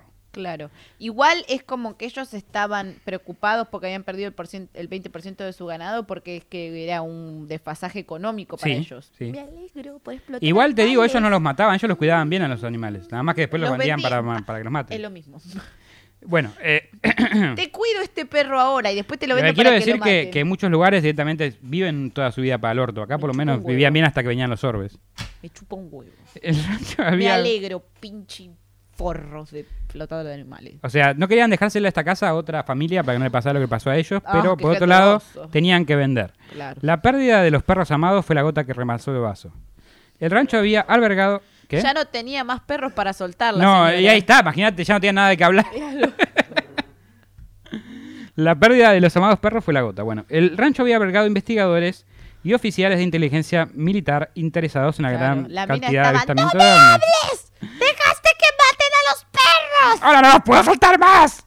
¡Es por lo único que estaba contigo, idiota! Así que uno de ellos puso a los Sherman en contacto con Robert Bigelow, un millonario fundador de Airspace, Bigelow Airspace en Nevada, quien había invertido parte de su fortuna en la investigación de ovnis. Fortina. Fortuna. Y la fortuna también. Este, este es un flaco que le encantaban los ovnis y se sabía mucho de, de historias de ahí y se lo vendieron a él. Requería, claro. Yo se lo Bueno. vendo más caro. ¿Lo querés? ¿Lo querés? ¿Lo querés? ¿Lo querés? Doble. Estamos llegando a, a la no, a la mitad iba a decir, no, a la final ya. Por suerte. Needs. Por suerte. Bueno, Sí, porque ya se hizo larguísimo. lo podíamos dividir en dos si querías. No, no, no, es que no me daba para dos, pero tampoco para uno solo. Bueno, a ver, dale, sigamos. Bigelow había formado recientemente el Instituto Nacional para la Ciencia de Descubrimiento, o NITS. Se convirtió eh, y convirtió al rancho en un sitio de investigación paranormal. ¿Viste? Ya se fue, lo- se fueron la familia, vinieron esto. Igual el, el tipo seguía viniendo. Porque quería saber quién, que querían que descubrieran quién había llevado, matado a su ganado y a los perros. Estaba preocupada por su Sí. vaca. La vaca clarita que se fue a la Y, le- ladera no y volvió tardó nunca un más. tiempo en llevarse todo, o sea, como que se llevó. La vaca ahora es parte de los Guardianes de la Galaxia, por si se les pregunta. Sí. El NIT se había centrado en la mutilación de ganado y los ovnis de, en triángulo negro. Pero el rancho era demasiado bueno para dejarlo pasar, con sus portales internacionales reportados, avistamientos de seres extraños, anomalías de luz, aves tropicales en ocasiones en los árboles, voces incorpóreas en sí y un skinwalker residente. Ok. Tom había llevado a su familia a un lugar seguro y vendido el rancho. Lugar. Pero estaba decidido a trabajar con el equipo de Bigelow para descubrir que estaba matando al ganado, el cual había quedado en la propiedad ¿Con un porque no pudo llevárselo Virgos, todo. dijiste? De Bigelow. Ah, entendí Virgo. Sí, con nosotros iba. Sí, nosotros. Quería descubrir quién había matado el- a, a su ganado y además iba a ver a su ganado que estaba todavía en la propiedad, que no se lo pudieron llevar, porque Ah, se fueron medio como rajando. Los Gorman Tanto no perdieron. sí. entonces. Los. Gorman perdieron todo gracias a este, este- este lugar. No existe razón alguna por la cual Tom y su familia perdieran absolutamente todo para mantener una mentira. Una cosa para aclarar es que el acontecimiento donde todas las vacas fueron metidas en el tráiler sucedió cuando Bigelow ya era dueño de propiedad. Ok. El coronel retirado del ejército John Alexander con un currículum extraído de Expedientes Secretos X se unió a Bigelow. Con el equipo de la actividad paranormal no cesó. Vivieron los que eh, vivieron todo lo que lo- lo- los Gorman di- dijeron que habían vivido. Sin embargo, lo que fuese que estuviera echando esas tierras era un ser inteligente, no quería ser filmado y jugaba trucos continuos con el equipo de grabación. Claro. Por ejemplo, unas cámaras colocadas alrededor del ganado, apuntando a ellas directamente, o sea, había como cámaras alrededor Sí. del ganado, bueno. Eh, fueron encontradas una mañana apuntándose en dirección contraria, con un metro de cable faltando eh, de cada una de ellas. Voy a salir, pero voy a salir como yo quiera. Sí. A menudo creían que habían captado algo en los videos para después inspeccionar la cinta y se dan cuenta de que lo que creyeron grabar no estaba ahí. O no se veía el con chabón claridad. del rancho. Este rancho, este rancho es medio trambólico. Trambólico. Hay que saber vivir y sobrevivir. Sí. Y bueno, se ve que a veces veían que grababan algo y cuando iban a verlo no estaba. Claro. Una noche Tom, con alguien del equipo de Bigelow, no Virgo, Bigelow, empieza a seguir el rastro de un ganado perdido en una camioneta con un faro de luz. Llega a un lugar, que, eh, por, en un lugar donde por encima de los árboles dos grandes ojos reflejan una luz. Sí. Eh, perdón, me, me perdí. Reflejan la luz del paro de la camioneta. O sea, viste, como que ellos tenían la luz de la camioneta Sí. y unos ojos arriba de unos árboles reflejan la luz, como un, Sí. un gato cuando le pegas con una linterna. Sí. Eh, parece que están demoniados. Tom decidió disparar a estos ojos. Ay, Dios mío. si no puedes atenderlos, dispárales. Eh, ojos, los ojos se cierran. Tom procede a buscar el cadáver de lo que fuera que le disparó, pero no encontró nada. A pesar de haber Raúl, escuchado algo caer, no se puede ver nada en el suelo. De nuevo, es como si hubiera desaparecido de la nada. Otro acontecimiento que traumó a los investigadores es cuando dos de ellos, de noche, ven a una de estas orbes portales justo enfrente. Mientras uno intenta sacar su cámara, el otro agarra sus binoculares infrarrojos para ver el fenómeno más de cerca. Él dice que en medio del orbe vio un túnel, y en el túnel vio una figura oscura arrastrándose, tratando de salir de él. Finalmente la figura lo logra y sale corriendo, pasando a 5 metros de los investigadores, como le chupó un huevo, estaban ahí. Todo esto pasó muy poco tiempo y no pudieron filmarlo. Muchas veces, cuando intentaban filmar algo, las cámaras estaban continuamente sin baterías, a pesar de haberlas cargado previamente, es como nuestro equipo. Todo tipo de desperfectos Siempre. técnicos sucedían continuamente. Tenemos Como un nuestro equipo. ¿verdad que sí? La realidad es que los científicos que se encontraban estudiando la zona estaban completamente seguros de que no solo actividad, no solo había actividad paranormal, sino del calibre, sino del calibre de esta actividad paranormal. No, el científico no puede, igual los científicos no podían contar sus pruebas porque no había nada definitorio. Pues son Claro. científicos. O sea, no tenían, no tenían pruebas para demostrar lo que habían visto. Claro, no tenían un fundamento fehaciente Sí. para, para- No pueden eh, mostrar su investigación y no pueden presentar eh, sin descubrimiento, sus descubrimientos al público. Sin embargo, algo le llamó la atención al gobierno de los Estados Unidos. A ver.